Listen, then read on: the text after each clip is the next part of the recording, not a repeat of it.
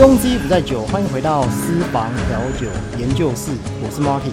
这一季啊，我们要来采访我在过去在业界的一些好朋友。那以前呢，好像都采访一些专攻酒吧的调酒师，就是一路上对于调酒这个产业，其实很，其实酒这个产业很广。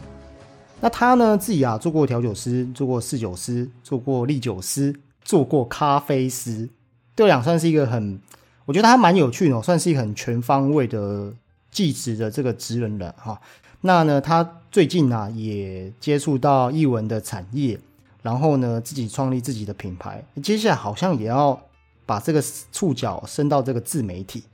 那让我们一起来欢迎今天的特别来宾 Danny。Hello，大家好，我是 Danny，然后 Marty 好。好，这个哎，我们刚开始也算是从做调酒师开始嘛，那那我后来就一路专攻啦，这样。然后 Danny 开始就好像酒的产业你都稍微有有有接触，这样对不对？就一直都在圈子跑来跑去啦，因为也是兴趣，所以才开始碰这些东西。那只是做的比，只是做的比其他人好像杂了一些这样。谦虚了啦，我觉得就是因为如果说我们要往创业的方面走，其实我觉得酒类产业的这些职人、这些艺人好了哈，艺术的艺，啊，好像只懂调酒其实有点不够。包括你现在自己创立的这个啊、自己有自己的店嘛，自己的品牌。但是在这之前，是先请 Danny 稍微自我介绍一下。哦，好，各位听众大家好，我是 Danny。那过去其实我、哦、当然跟 Marty 认识的时候，我们是在饭店。那我在台北的饭店也不知不觉这样做了十年。那在吧台、在餐厅，其实这些类型的学习当中呢，其实就就不知不觉也经历了所谓我现在很很杂的饮料身份，都是调饮身份，就是有咖啡、有调酒、有日本酒，之后有一些烈酒，那侍酒也是其中一个项目。那再来后来呢，十年的饭店结束，之后目前在台中的功夫新村这边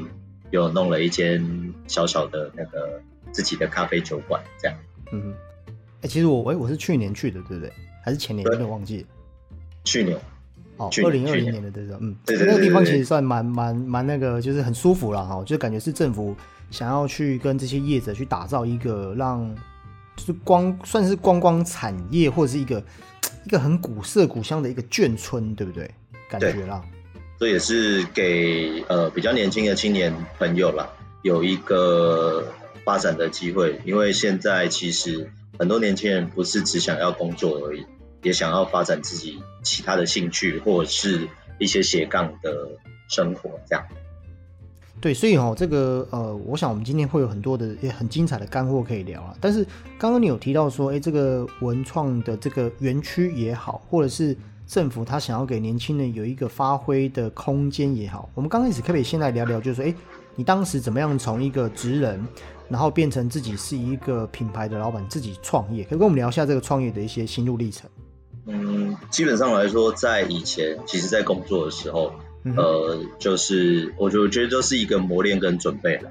因为其实有前面这些，就像我在饭店的十年的经历跟经验，我觉得在你真的想要真的要跨出来的时候，那也有一个地方让你发挥的时候，你才有办法真的实际的去呃把你过去所学之后呈现出来，而不是说，哎，我想要创业了，那我就创业了。而且没有过去的一些价值跟东西的那个累积，我觉得是一件很辛苦的事情。哎，那那这样子，哎，我上次是，我上次有访问那个 TCRC 的阿翔，然后嗯啊、上个礼拜也是访问风靡的 Aroma。那我一样问你一句话，就是，哎，如果再给你一次机会的话，对，你会不会选择创业这条路？尤其是这这几次疫情，感觉好像就是大家都过得很辛苦这样。呃，应该这样讲。，OK，呃，这两年，因为我刚好这间店开的时候，也是我转换的时候，就是疫情爆发的时候，所以其实这两年的收获最大的就是很辛苦，真的，因为在疫情疫情下的店不容易啊，就你能维持下来，或是你能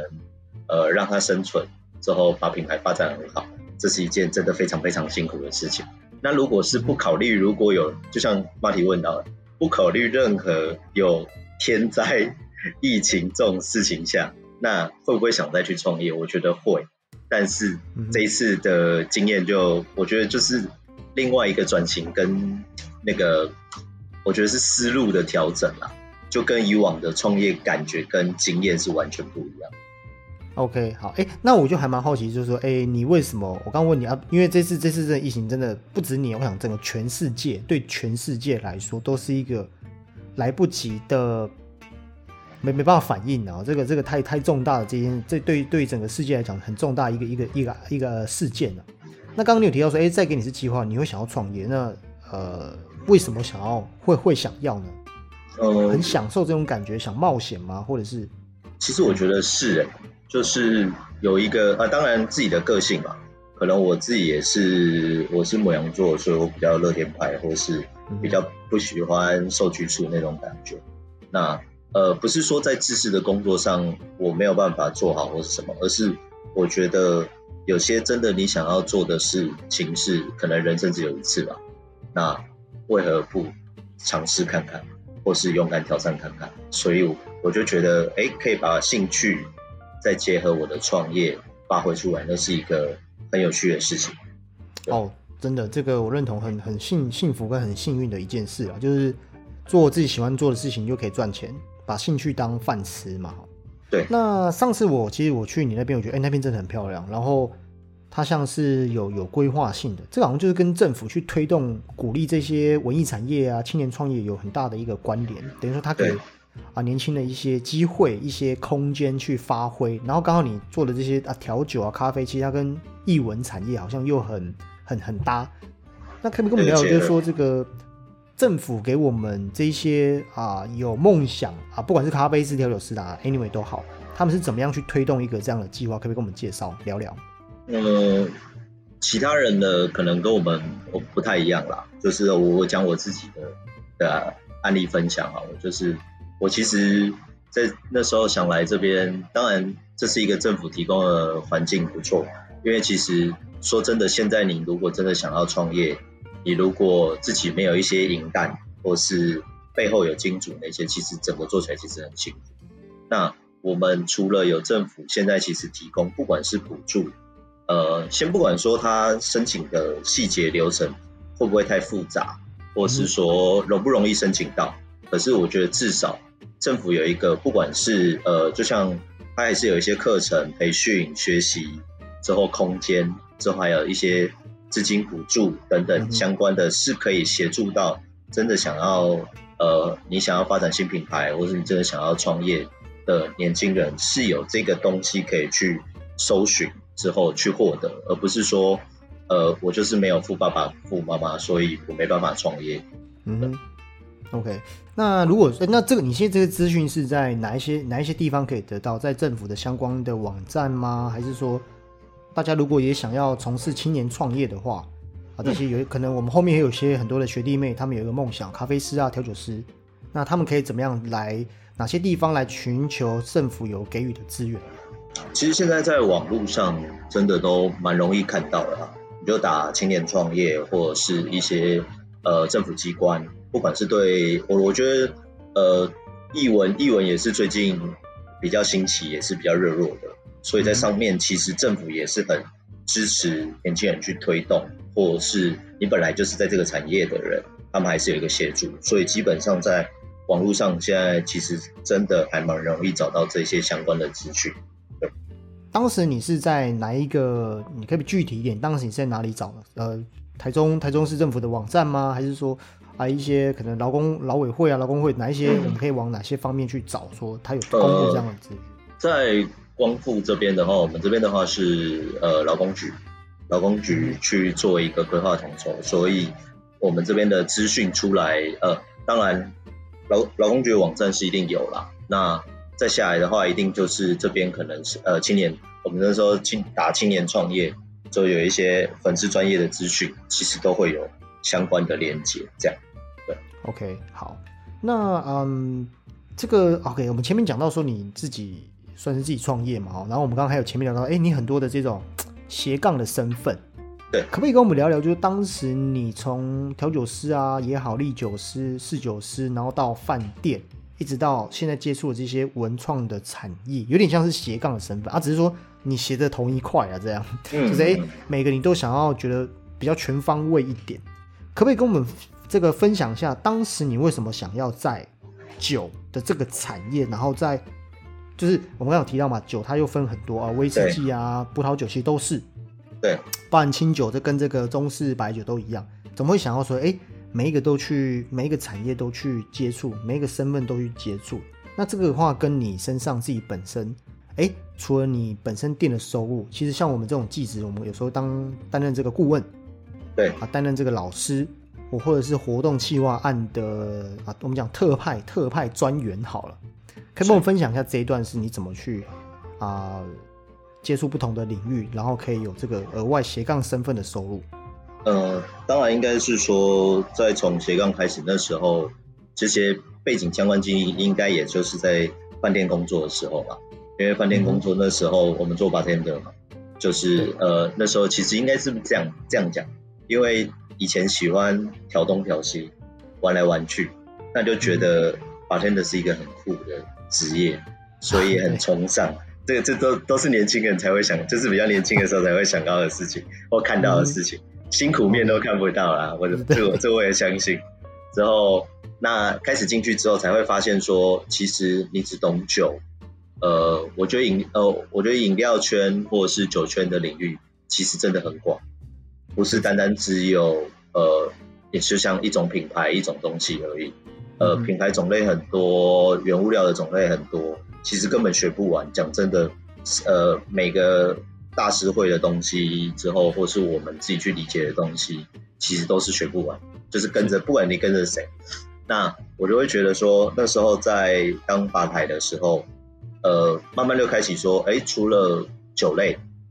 那我还可以再碰哪些？那最热门的的，我自己也爱喝咖啡，所以那时候就呃，当然也是在我们在吧台上，可能也是要简单的一些拉花，或是一些简单的咖啡操作。所以我就去进修了那一块，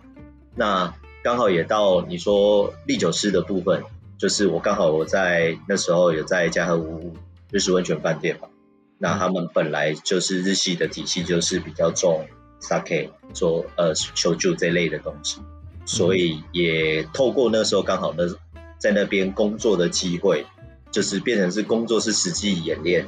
那上课就去辅助学习这样。所以也也就造就了另外一块，就是呃，历酒师、日本酒讲师这个这个部分啊。那在这样离离扣扣，再这样下来，就是也有碰一些餐厅吃酒、餐打酒的部分。其实说实在，真的，我我觉得这不见得是一个很好的选择，因为会的东西太多，可能就会被被人家讲说你可能还。不够专精，或是你怎么什么都会，对。但是，但是我觉得总拉回来这些东西是其实是可以平衡的，因为在调酒方，我我们拉回来到调酒或是调制饮料的部分，其实很多元素是可以加在一起的，说是去东去西，它就是创造出来不同的饮料。所以我觉得那个是那个中心对对我来说的那个斜杠那时候产生出来的概念，就像马蹄讲的说，哎，我好像都还斜在同一个圈子。我至少没有跑掉，对不对？所以，我我就觉得，在这个部分，我这样产生出来的，反而是不同的感觉啦。那也也因为这些其他的身份，让我也其实就不是只有，我觉得不是只有在工作上，就是可能以前不是只有在工作上，只是做一个呃职人的部分。那也就是还有一些，就我们也是会接到一些公司，就像话题讲，可能需要顾问或是讲师那个。呃，公司内训那种那一类的的人人的人选的时候，就会找到我们，所以其实就慢慢开启了很多不同的机会。那也刚刚好在呃疫情前吧，那时候就是我也是有接到一电视的那个嘛电视节目的那个调音师的那个节目去做去做一个发挥跟发发展啊，对对对。OK，好，我我这个我我自己啊，我自己的补补充一下，就是说。呃，其实我前几集都很跟很多一些好朋友线上的一些调酒师在聊，那大部分呢都是比较专攻，就是说他们可能十几、二十，有没有到二十？没有啊，可能就是十十几年、十五吧，对对对对对二十的话应该算我们前辈了啦。对，那他们都是专攻，然后好像，但是呃，怎么讲？就是在那个年代，的确是要把它做到精，因为那时候有一些日式的文化啊，日日本人他们对一件就是一生悬命嘛，这种对啊，这种这种职人精神。可是我自己发现这个市场啊，就是，诶，有时候你在这个圈内的时候，你会有一些迷失。嗯，当你跳出来，就是有点像是这个这个角色，有点像是哦，你是男主角的时候，你看到了视野，跟有一天你男主角当到一个位置的时候，这些演员都会想要成为导演，就是想要成为一部戏的主角的时候，这时候你跳出来看整部戏的时候，完全是不同角度。我的意思是，过去我也是比较专攻在调酒的领域，但是我后来发现，第一个就是说啊，个这个时代变变化真的太快了哈，有些消费者或者是因为我们啊走这个职人到最后还是要有一个蓝啊梦想蓝图，对，这个蓝图它可能就是说哦，比如说像你自己有间店。或者是啊、有自己的品牌接顾问，因为最后就是走到幕后了嘛，啊，不然就是你成为一个酒吧老板，哎，就就其实大概就是这几就差不条路嗯，差不多，因为职人到最后就是出来做教学嘛，就是对你海绵吸收够的时候，就是要要怎么样准备放水了。可是当我走到这个角色的时候，我发现，哎，现在社会的形态好像，不管是股东们、老板们，或者是消费者们，他好像更喜欢你有不同的技能在身上，因为这个社会越来越竞争了。是就是是说，哎、你有时候会觉得，哎，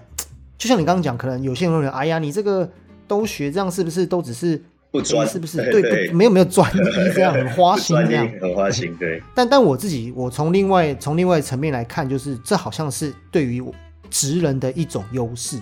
比如说这几年好像啊、网络社群的崛起，所以好像消费者他更注重一些行销啊，这个品牌啦、视觉啊、这个视觉商机啦，这些好像网红商机啦，好像是哎，如果假设性你会调酒，又懂得一懂一点行销，然后懂得怎么样让消费者买到他认为有价值的产品，所以是。开始有一些什么啊线上的调酒师当去去做 YouTuber，然后赚的钱比、嗯。比调酒师大概多了十倍吧？对。对，对，没错，是所以我是蛮认同，就是像你刚刚提到说哦，呃，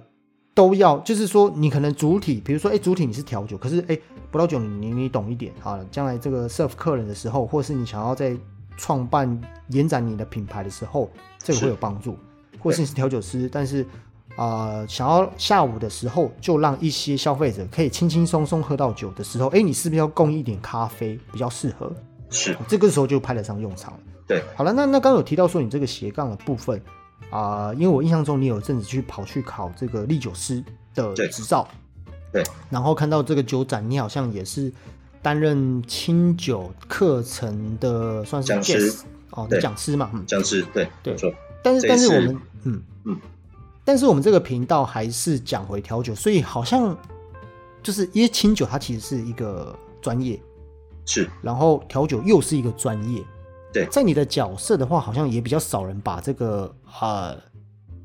清酒拿来做调酒，有啦，比较少了哈。少，比如说他对对对对，，可不可以跟我分享一下说，哎，在风味上面的结构，你怎么看待清酒？哦，就是初步啦，因为清酒它其实我知道它历史，哎呀，这个很对对，讲不完，可能要好几集，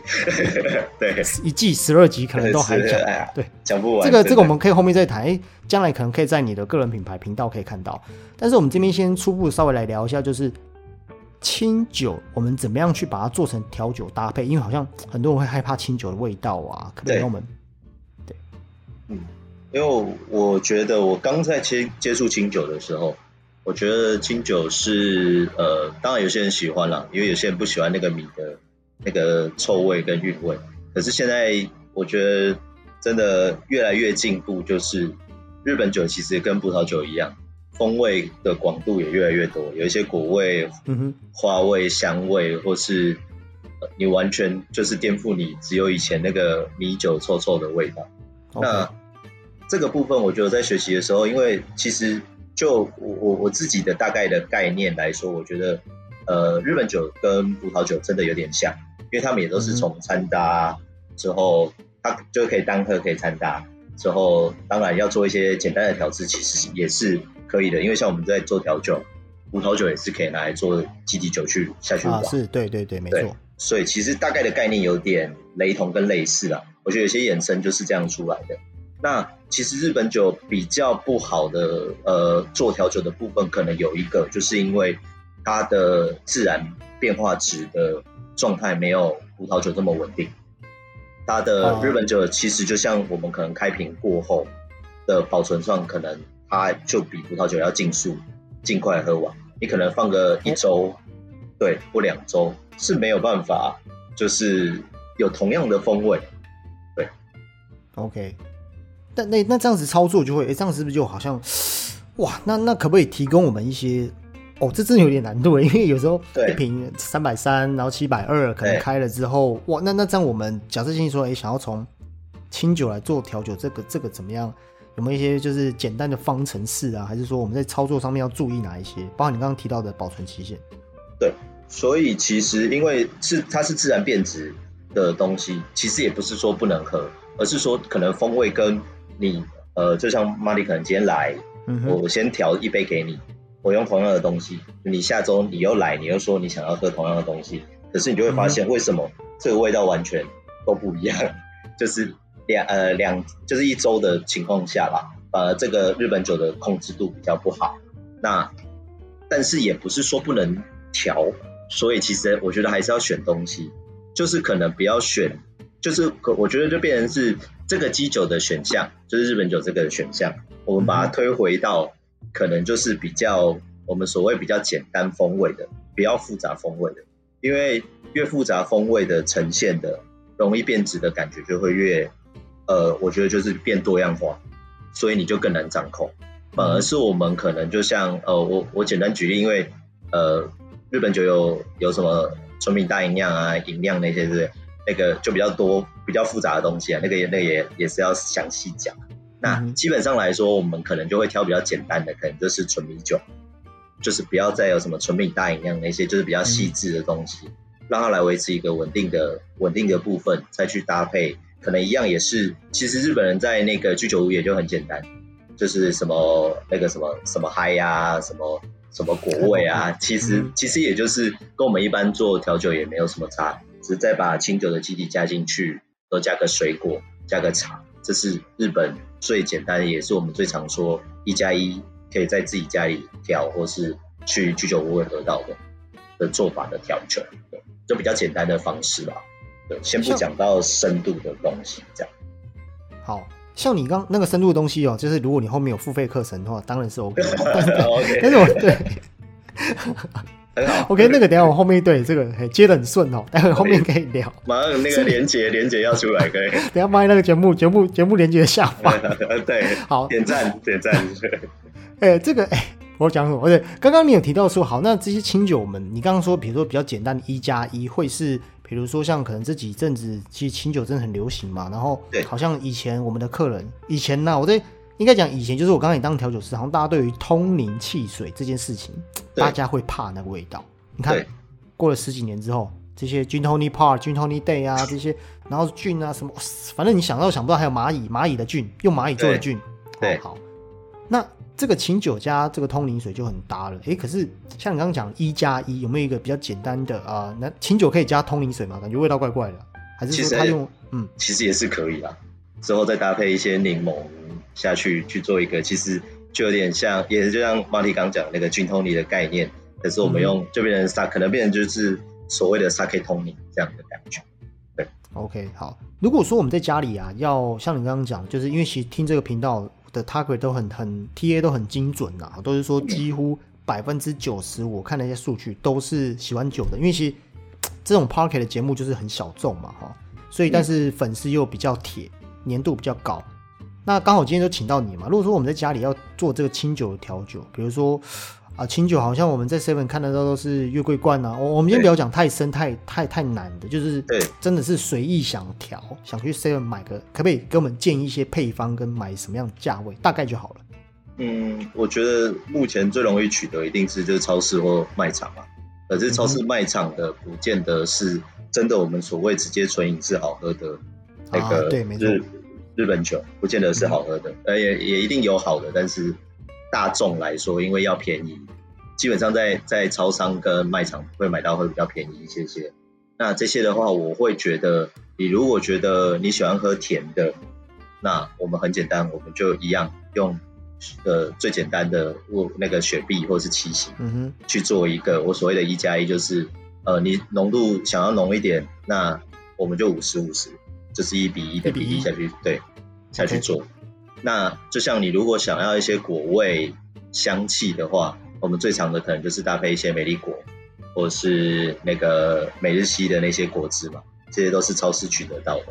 那那你想要呃，我们所谓呃日本比较流行，可能有一个东西叫可尔必斯啊，那可能可尔必哦斯对，比较不容易，也如果跟养乐多来就是乳酸的东西比较，那你也可以就是基底酒，我们去配一个乳酸的饮料，就是可尔必斯或者是多多类，这样也是一个就是很轻松很好喝的。那你喜欢重的，你就把酒加多一些些。你觉得酒你喝不想不想喝那么多，你想要轻松一点，那我们就少一点。这样 OK，好，哎、那哎、这个感觉就是跟那种呃，假设性的，你在家里有吃习习惯吃，像我自己吃那个日式的烧肉，好像都是口味比较偏甜，对，或者是我不知道是因为我是酒鬼爱酒人士还是怎么样，我以前就是会买那个那个那个那个什么啊寿司，那个回转寿司真鲜呐、真鲜，嗯嗯，我哎、我跟你讲，我真的吃的东西超龟毛。我以前就是会买那个真鲜，然后炙烧鲑鱼肚，然后我就会买差不多十到十二个这样子。然后我回家呢，会我我家里有那个雪雪茄式的那个打打火机，我会就是因为它可能没有烧的很香或者熟嘛，嗯我就会就是在拿那个雪上打火机，在在家家里有一把，对然后烧烧烧，然后我就会配就会买那个清酒回来。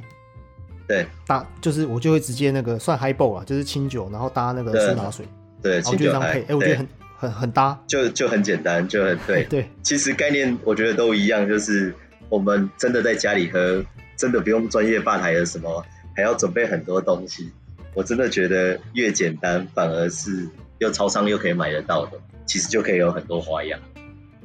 其实其实这个是这样哈，就是说呃，这个我认同，因为我跟好好几个好朋友聊过，他们都调酒师嘛。然后之前前面第第第二季的时候，我也是访问十二个调酒师，然后问他们说，哎、在家里都怎么喝这样。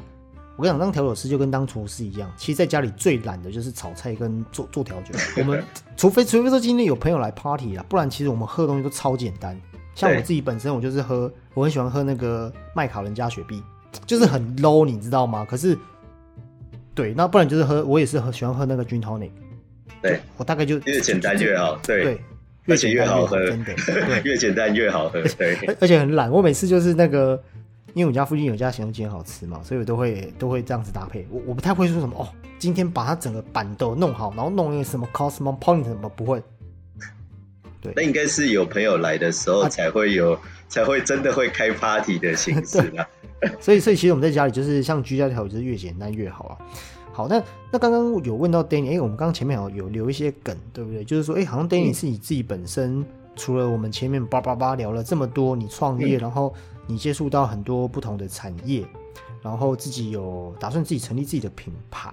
嗯。可不可以跟我们聊聊说，哎、接下来啊你在这个像其实我自己本身也是在也算是在经营自媒体的哈，但是我目前就是比较以以兴趣的方式，这其实不是我主要的这个啊收入的来源，就觉得想要去成为一个延续传承，然后让这些调酒师有一个跟消费者直接沟通的桥梁，所以我就透过文字嘛，然后 p o c k e t 我觉得这是刚好是疫情过后比较流行的。那像自己啊，Danny，像你自己本身也有也有一些计划，对不对？可以跟我们聊聊在这一块，哎，未来你有什么样的一个展望？嗯，当然，其实店的部分还是跟着，因为其实政府的计划它是有年限的啦，那也刚好在这边发挥，那就是把这些年限，当然是店再做一个升，可以的话再做一个升级。虽然最近疫情的状态越要升级的状态越不太可能，那就其实店的部分当然就是维持，所以才、嗯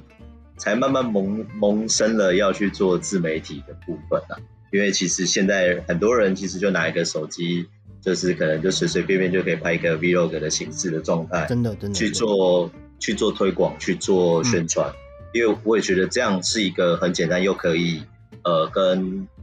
大众去做一个结合，观众也很喜欢，而不是在像我们以前可能制式你一定要在学堂或是学校乖乖坐下来才能才能懂得吸收跟交流的部分，所以才开始慢慢就想说啊，当然其实想做自媒体这一块也是疫情下给的礼物啦，因为疫情我我刚刚真的，哎，我刚刚前面有一段不是我我我怕我讲礼物这两个字，不知道可能业界会多多讨厌我。我在店被你那你那边讲风凉话的，其实我觉得这个我认同了哈，这就是它是一个趋势，然后给给给各行各业一个礼物，看你用什么角度来看呢？对我真的觉得，呃，这次我我觉得算礼物啦，因为嗯，你想走的直线你没办法走的时候，你势必要转弯。就像哦，我我觉得也顺便聊一下最近业界。当然，调酒慢慢就是大家都希望开始可以做那个嘛，外带或是轻松包那些，对对对，那个那个也是在这次下来才萌生的，不然其实对争取到了一个对，不然根本大家不会想要去做这一块。你带回家，其实我说实在带回家也不见得呃会想要做这么复杂的调整，就像我们在家里就会越简单越好，对。所以我说这个是一个在疫情下给的很棒的礼物啦，所以我自己也在想说，当然，因为因为毕竟我这边刚好又是一个观光区，所以我们又跟艺文做结合，那我就在想说，啊，这条路现在呃没有直接的客人进来的时候，我们自己能怎么转换，自己怎么变化，这个就是我我我就想说，这个疫情下的礼物是很好的，因为就会花脑筋去思考说，你再来未来你可以怎么走，而不会就只是呃。我觉得最近也很多人很辛苦啦，因为店就这样收掉了，因为一直撑嘛，撑不住，老店都全部收掉了，或是饭店也就慢慢，就像我们以前带饭店可能比较稳，可是现在也不见得是一个很稳定的状态。那我就在想说，哎，自媒体好像是可以比较轻松。我们先不要讲，呃，真的拍的多专业，或是做的多好，但是我们至少是可以把想说的、想做的东西做一个呈现。所以我就觉得，哎，这个是一个很好，而且大家很多素人都是这样慢慢接触起来。那我们刚好又是职人，又是有专业的东西，我就觉得刚好可以结合这几个部分，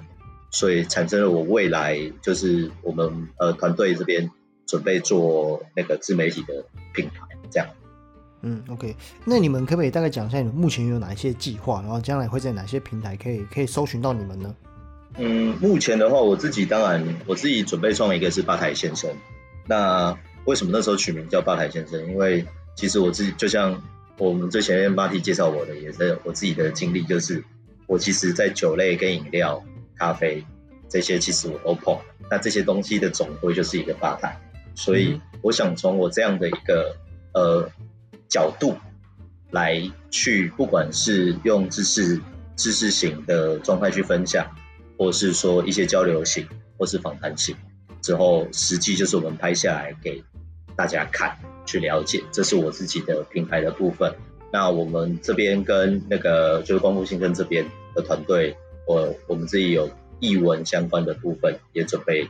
会再上线，之后到时候就基本上应该在 YouTube 基本上都会找得到。诶，是这样的话是两个频道是吗？你这样讲是分开两件事情。目前目前的话是就是把各个频道比较专业，呃，应该说专门的，就是做专门的频道了，而不是说把呃，我觉得这个这个时候就不能先来一个大杂烩了，所以其实还是 还是就是就像我的斜杠不能那个，就是你要统归的东西还是要放在放在一起，对，才比较专专业跟专精，让人家看到的时候。才不会说，哎，怎么奇怪？这个跑出去玩之后，这个怎么又在介绍这个？说你这个频道到底让人家的聚焦，这也是我觉得自媒体还是必须要更 focus、更聚焦，给观众知道你这个频道是在做什么。就像那个 Marty 的你的这个 Podcast 的频道，也是专门就是在酒就酒界的这个，所以就很多人喜欢，喜欢酒的就一定所以都会跑过来。对啊，其实我当时在做自媒体的时候，也有也有，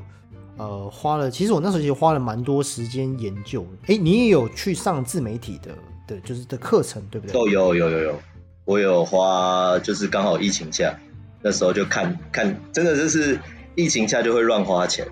就是手机划一划，就看，哎，好像有这个不错的课程，要不要报名一下？虽然也是好几万块，这不便宜。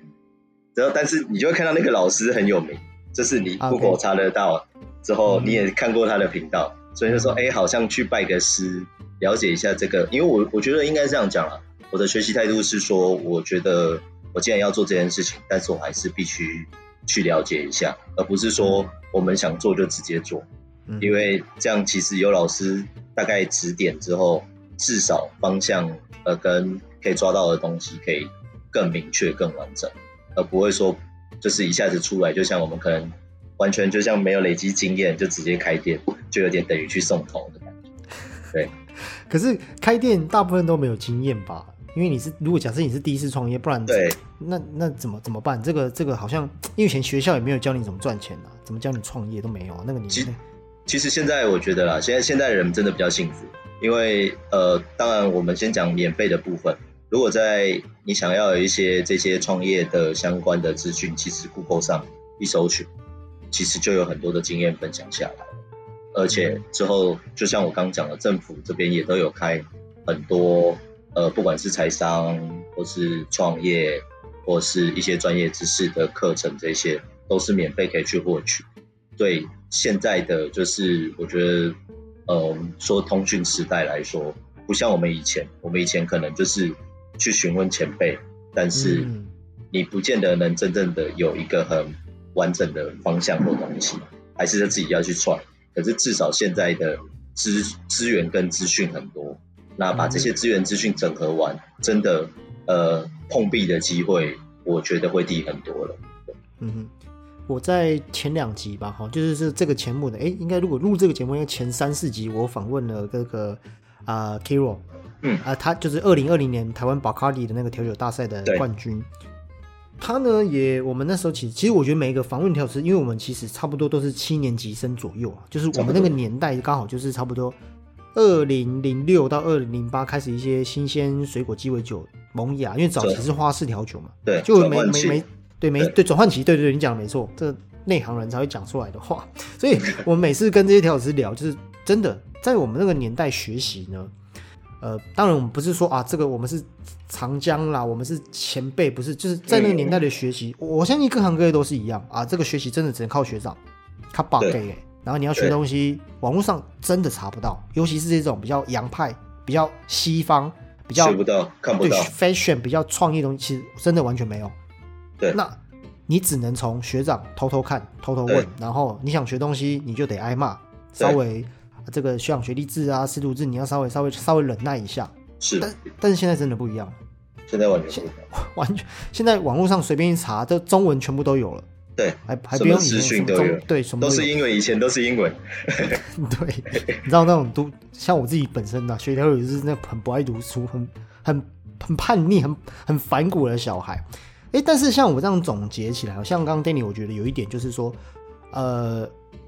我们呼应到前面了，就比如说啊，我们会调酒而已，或者是像你会一些其他酒类的，你在讲说饮品、饮品吧台、饮品类吧台类，对对。然后哎，这个可能就可以整合到你身上。我刚刚前面讲的比较全方位，因为时代真的不同。第二个就是说，哎，我发现你东西都都都都有接触过，那你自己也当老板了，你还是会愿意。花钱去学习这件事情，好像身为一个调酒师也好，就是或者是一个啊一个品牌餐饮品牌的创办人也好，好像是非常重要的一点，对不对？其实我觉得学习这件事情，呃，我不管，我觉得不管做什么行业啊，这也不不见得是在我们自己的酒的业界或者什么。我觉得你做其他的行业，你都一样。你如果没有不断的投资自己，或是你再去看新的东西。其实不会进步，之后也可能一直很容易被人家超过，就是后辈会更快的崛起，反而你呃没有新花样，没有新东西，立足不了在你想要做的位置跟地方。嗯，我觉得这个很认同，所以我刚刚有稍微稍微啊稍微思考一下，觉得的确今天我们可能在这个产业有一定的啊不敢讲水准啊，就是哎有一定的经验。然后或者是我们自己已经当老板了，其实这些是老板呢，他会要应该要更会愿意学习，然后用最快的方式，比如说像是上课啦，对，或者是啊视频也是最最高效的学习方式之一。我觉得这个还算蛮重要的。OK，好，那哎，那我们刚刚聊那么多哦，你刚刚说哎台中这个什么地方叫做？你说我这边吗？哎，对，光复新村。光复新村。哎，可不可以跟我们介绍一下？哎，目前在光光复新村的你这个这个店啊，品牌营业时间稍微哎，如果说疫情过后，或者是啊台中人，或者是我们要假日去度假的话，怎么过去找你呢？呃，光复新村这边的话，它在雾峰。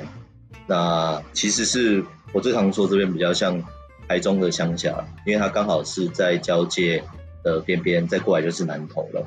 所以它不是在正，就不是像那个省我们的那个另外一个就是审计新村，它就是在市区。那我们这边是比较在在偏偏偏的地方啊。那当然过来，当然还是用开车的方式过来。那因为我呃。光复新村其实它的假日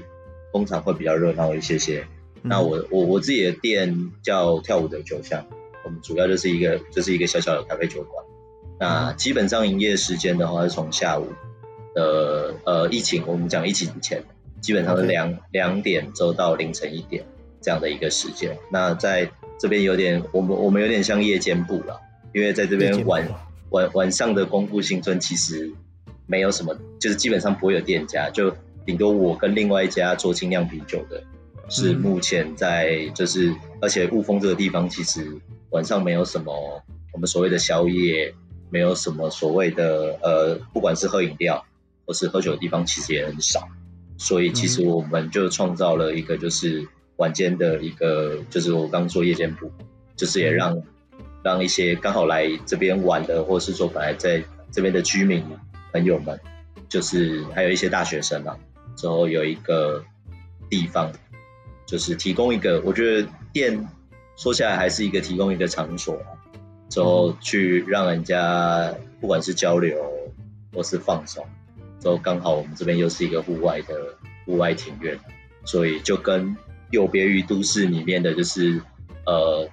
呃有点就是我们只是在房子里面喝酒，反而是到户外。可以就是比较 chill、比较轻松的情感这样，所以就是在户外可以人与人的交流这样。对，这也比较安全一点。比较你那边比较 OK，你那边是你们那边的人与人交流是安全型的这样。安全型的。OK。OK，像你刚刚有提到，就是说啊，哎，那这样的话，我们从如果假设性啊，从台中市区的话，过去大概要多久？这边一个呃，其实看位置啦，那大概其实通常大概我我们不要讲开的很快，我们可能大概抓嗯，基本上二十到三十分钟的车程是可以到的，因为台中其实还是很广，所以快的话大概十五到二十分钟是可以到雾峰这边的。对。OK 好，丁你这边其实我上次还有有和我家人跟我带我老婆跟小孩过去，其实就是一个很适合放松，就像刚刚讲很 chill 的一个地方。然后我觉得好像也蛮适合，哎，年轻人就是约会的地方，我觉得那边很适合。对，就是适合，很对对对，很适合，就是说那个地方年轻人会喜欢的。然后如果是家庭家庭聚会也也很适合，对对对对对，因为带小，因为因为这边的空间也比较宽广，比较大。所以其实带着小朋友也可以让小朋友跑来跑去。之后像我们我们这边有些客人也是算是家庭客，就让小朋友晚上在呃光复里面跑来跑去。之后他们就在那边喝酒吃东西，其实也都很放心很安全这样，所以是非常合适的。其实其实这个我们大家其实都在等疫情过后啦。虽然说这个疫情它像刚刚电影讲，它带来了很多的礼物。但是其实啊，我我自己来看呢，就是说，如果比较以整个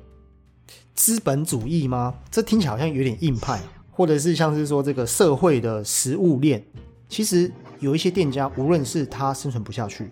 或者是其实有些人他是可以生存下去，但是他就不想要跟你玩这一战。对我有钱，我老板有钱，但是。哎呀，我自己这样算了一下，我觉得呃，这笔投资我不要了，没差，因为可能其他投资事业是。但是这样当中呢，我讲为什么刚刚讲说自然的食物链，就是哎，有一些可能它本身体质就不是这么好的店家，他自然而然会被这个大自然淘汰。这个体质不好，可能是产品可能有时候真的比较不是这么的到位，对，或者是它本身企业的体质，就是创办人跟这个啊集团当时并没有把这些周转金啊一些这个。啊啊！因为如果说今天真的是非常惨的话，应该是百分之九十都倒掉了。可是我目前看了一下，在餐饮业的酒吧，大概是